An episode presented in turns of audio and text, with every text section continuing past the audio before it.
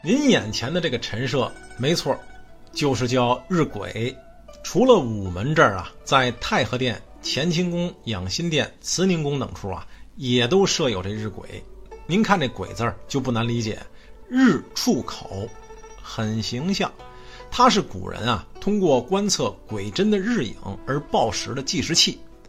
这物件在中国呀被运用了几千年了，直到明朝万历年间，西洋的自鸣钟传入我国，这日晷啊才逐渐被弃而不用的。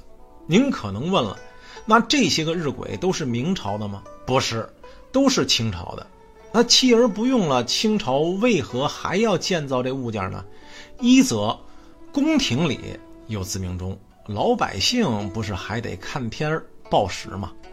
二一则呢，清朝乾隆爷呀，把日晷的意义上升到了权力的象征。哎，不仅这日晷，还有一物件也象征权力，就是东面那个与日晷相对应的什么呢？嘉量。在这儿给您留个小问题。古时杀人开刀啊，为何要到午时三刻呢？